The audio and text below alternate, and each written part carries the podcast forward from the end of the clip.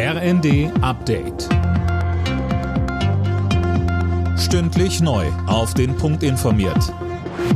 Ich bin Mia Hehn. Guten Tag. Nach dem Abschuss eines mutmaßlichen chinesischen Spionageballons über den USA gibt es wieder Gespräche zwischen beiden Ländern. Am Rande der Münchner Sicherheitskonferenz haben sich US-Außenminister Blinken und Chinas wichtigster Außenpolitiker Wang Yi getroffen. Alena Tribold. Blinken warnte China, diese unverantwortliche Tat darf nie wieder geschehen. Er sprach von einer Verletzung der US-Souveränität. Wang Yi warf den USA im Zusammenhang mit dem Abschuss dagegen exzessive Gewaltanwendung vor. Weiteres Thema war außerdem der Ukraine-Krieg. Blinken drohte mit Konsequenzen, sollte Peking Russland materiell unterstützen. Gleichzeitig betonte er aber, dass die USA keinen Konflikt mit China wollen. Zum dritten Mal jährt sich heute der rassistische Anschlag von Hanau. In der hessischen Stadt wird heute an die Opfer erinnert. Nach einem Gottesdienst und einer Gedenkstunde auf dem Marktplatz findet am Nachmittag eine Demo gegen Rassismus statt.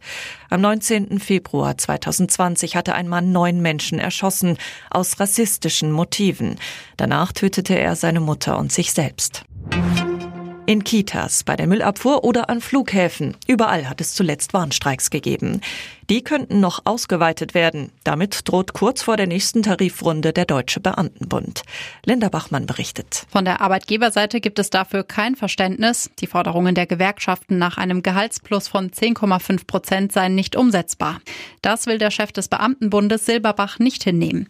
In der Bild am Sonntag sagte er, an der angespannten Finanzlage der Kommunen seien nicht die Beschäftigten schuld, sondern Politiker von Bund und Ländern. Bei den Tarifverhandlungen geht es um rund 2,5 Millionen Beschäftigte Beschäftigte im öffentlichen Dienst. Bei der Biathlon-WM in Oberhof hat der Norweger Johannes Tingnesbø Geschichte geschrieben. In sieben Rennen holte er sieben Medaillen, davon fünf goldene. Im Massenstart heute musste er sich allerdings zwei Schweden geschlagen geben und gewann nur Bronze. Alle Nachrichten auf rnd.de